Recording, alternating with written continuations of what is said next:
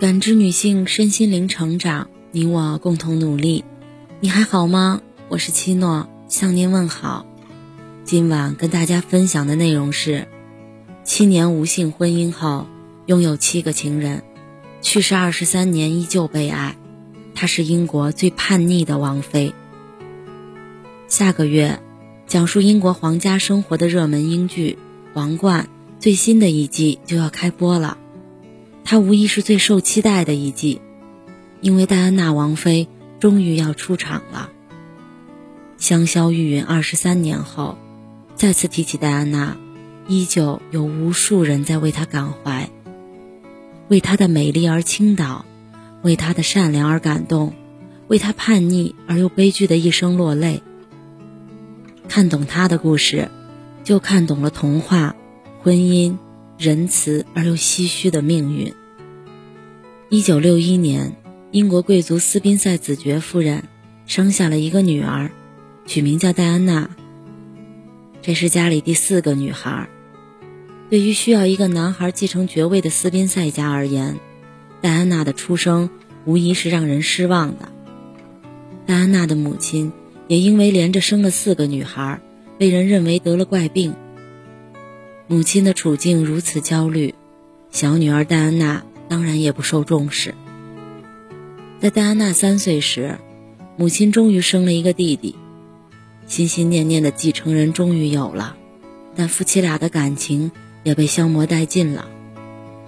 一九六九年，戴安娜父母离婚，母亲搬到了伦敦居住，父亲。也重新娶了妻子。九岁那年，戴安娜被父亲送到了一个离家两小时车程的寄宿学校读书。从此以后，父母能给戴安娜的关心就更少了。在那个保守的年代，戴安娜成为学校里唯一一个父母离婚了的孩子，被周围同学区别对待。这些经历让戴安娜不可避免的有点内向。表面乖巧文静，内心却是敏感的。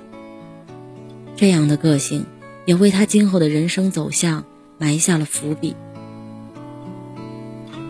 一九七九年，在一次贵族的派对上，十八岁的戴安娜遇到了三十一岁的英国王子查尔斯。她曾经在少女时期见过他一面，当时他还是戴安娜姐姐的男友。戴安娜自己和他并不熟。再次见面时，姐姐早就和他分手，而意气风发的查尔斯也因为当时蒙巴顿伯爵刚去世，正沉浸在失去亲人的忧伤中。看着落寞的查尔斯，活泼的戴安娜上前安慰：“你一定很寂寞吧？看你一个人有点可怜，需要有人陪在你身旁吗？”对于戴安娜的安慰，查尔斯的回应。是一个突兀又热烈的吻。本来就对查尔斯有好感的戴安娜，虽然很意外，但还是接受了。年仅十八岁的戴安娜就这样稀里糊涂的和万众瞩目的王子谈起了恋爱。之后一年里，两人进入了热恋期。查尔斯会给戴安娜打很多电话，但也会突然几个星期不见人影。他似乎对这段感情很着急。一直推着戴安娜往前走。一九八一年二月六日，在仅仅见面了十三次后，查尔斯向戴安娜求婚了。憧憬爱情和婚姻的戴安娜完全没有拒绝的理由。二月二十三日，在皇室准备对外宣布订婚消息的头一晚，戴安娜收拾好行李，告别自己原本的住处和朋友，来到了白金汉宫。当天晚上护送她进宫的是一名老警察。他看着眼前的戴安娜，只有二十岁，依然天真无邪、懵懵懂懂。看着她充满孩子气的模样，警长对他说：“你要知道，这是你人生中最后一个自由自在的夜晚，别急着走，再好好享受一下吧。”是啊，皇室生活。有太多的条条框框、清规戒律，但在天真的戴安娜心里，只要有爱情，这些都是可以克服的，不是吗？就这样，一个美丽年轻、天真、对爱情充满憧憬的贵族少女被送进了白金汉宫，而等待她的，却不是她曾经渴望的童话生活。回头来看，戴安娜婚姻的不幸，从订婚开始就有苗头了。订婚后，记者采访两人，问他们：“那你们现在可以说是相爱的吧？”戴安娜想都没想的回答：“当然了。”但查尔斯的回答却是：“这要看你怎么定义相爱。”查尔斯这个回答真的是意味深长，但当时的戴安娜并没有深究。很快，他们就结婚了。一九八零年代是一个渴望童话的年代。一九八一年七月二十九日，那一场盛大的、梦幻的婚礼，满足了英国民众对浪漫和童话的幻想。尊贵的王子，美丽的贵族少女，华丽的马车，八米长的婚纱，无一不梦幻，无处不童话。超过七点五亿观众通过电视观看了这场婚礼。英国皇家的名声也在这场婚礼中得到了提升，世纪婚礼，当之无愧。不过婚后不久，戴安娜就从童话美梦中醒过来了，让她清醒的。是一个叫卡米拉的女人。卡米拉是查尔斯的前女友，曾经也想当王妃，可惜皇室不允许，两人迫于压力分手后，卡米拉就另嫁他人了。但嫁人了，两人依旧以最好朋友的身份继续交往。对于查尔斯而言，卡米拉就是那个爱而不得的白月光。两人相爱，却被皇室所迫分手。相互一直念念不忘。既然不能正大光明的在一起，那就选一个乖巧听话、不会妨碍他们私下在一起的人当王妃。而家世显赫、年轻又天真的戴安娜，再合适不过了。可以说，从查尔斯追求戴安娜开始，卡米拉都在背后参与规划。这就是后来戴安娜自己所说的：“我的婚姻从一开始就有三个人。”生活是一袭华美的长袍，上面爬满了虱子。童话走近了看，原来只是王子的谎言。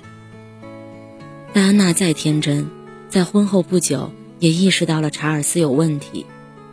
她怀孕四个月，从楼梯上摔了下来，查尔斯不闻不问。在哈利出生当天下午，查尔斯就跑去和卡米拉幽会了。他去找卡米拉对峙。卡米拉却说：“你已经是王妃了，还有两个儿子，还想要怎样？”他去质问查尔斯，查尔斯却说：“我不想当一个没有情人的亲王。”他去找女王哭诉，女王却说：“我也不知道你该怎么办。”查尔斯已经没救了。在他于1984年生下二儿子哈里后，查尔斯就不再碰他了。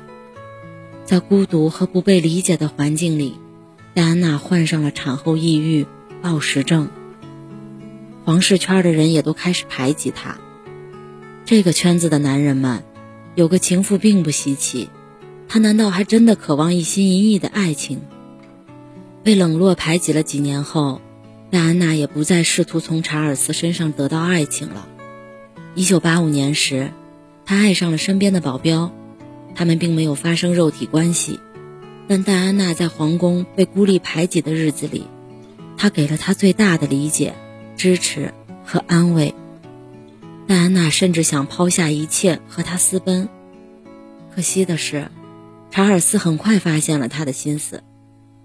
一九八六年，保镖被调离岗位，三周后就在一场离奇的车祸中死亡。对戴安娜来说，这是一个沉重的打击。从此之后，他对婚姻和皇室的态度都变了。随坊间流言如何编排他的婚姻，他也不愿意再配合查尔斯演恩爱夫妻。在貌合神离了几年后，一九九二年，皇室终于对外官宣两人分居的消息。之后的两年里，戴安娜像是报复一样交往了五任男友，查尔斯也没闲着。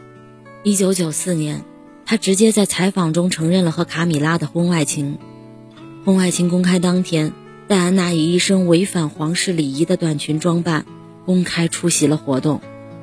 这条裙子也被大众称为“复仇之裙”，是戴安娜反抗皇室的一个象征。一九九四年，为了结束这场愈演愈烈的闹剧，在女王的授意下，两人终于离婚了。这对皇室名誉来说是一次打击，但对戴安娜来说却是解脱。她终于从这场无爱无性的婚姻中解放了。可惜。命运留给她自由自在的时光，并不多了。离婚后，因为民众对她的爱戴，戴安娜得以保留了王妃的头衔。没有了皇室的束缚，戴安娜开始把大量的精力投入到慈善事业中。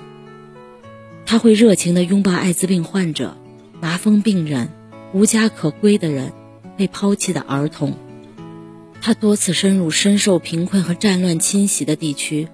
为全国反地雷运动奔走，亲自踏进雷区视察，探望当地因为触雷而导致伤残的平民，利用自己的知名度为慈善组织筹款，组织筹建了二十多个基金会，至今依然造福着全球各地。他的热情、善良、包容，为他赢得了联合国人道主义奖章，也让他赢得了世界的尊重。他或许不是查尔斯想要的王妃，却早已是无数人心中的王妃，至今无人超越。一九九七年六月，戴安娜将自己多年来穿过的七十九件礼服全部拍卖了，拍卖所得的三百四十万英镑，她全部捐给了癌症和艾滋病机构。她不再需要华服珠宝来证明自己的身份，正如她终于不用被皇室戒律束缚。可以自由的去跳芭蕾，去谈恋爱，去做自己想做的一切。可惜，这样的自由太过短暂。就在捐出礼服后两个月，一场车祸夺去了她的生命。她美丽绚烂的一生就这样永远的定格在了她的三十六岁。关于那场车祸，多年来一直有各种版本的阴谋论，认为并非意外。但这些说法无从查证。可以确定的是，他的去世曾让无数民众伤心欲绝。皇室迫于压力，为他举办了公开的葬礼。上万民众为他送行，全球超过二十五亿人通过电视观看了这次葬礼。在这个曾经是童话开始的地方，世界与戴安娜做了最后的告别。戴安娜去世后。查尔斯最终还是娶了卡米拉。有人为戴安娜感到惋惜，因为从婚姻来看，他的一生的确是悲情的。但从影响力而言，他的美丽、仁慈、博爱，让他的人生变得精彩而有意义。所以，二十三年过去了，无论是两个儿子，还是世界上数十亿民众，至今依然怀念他。他或许不是王室想要的妻子，却是当之无愧的人民的王妃。如果有来生，但愿她能够自由的去爱，永远美好如初。感谢您的收听和陪伴，如果喜欢，可以关注我们的微信公众号“汉字普康好女人”，普是黄浦江的浦，康是健康的康。添加之后，您还可以进行健康自测。我们下期再见。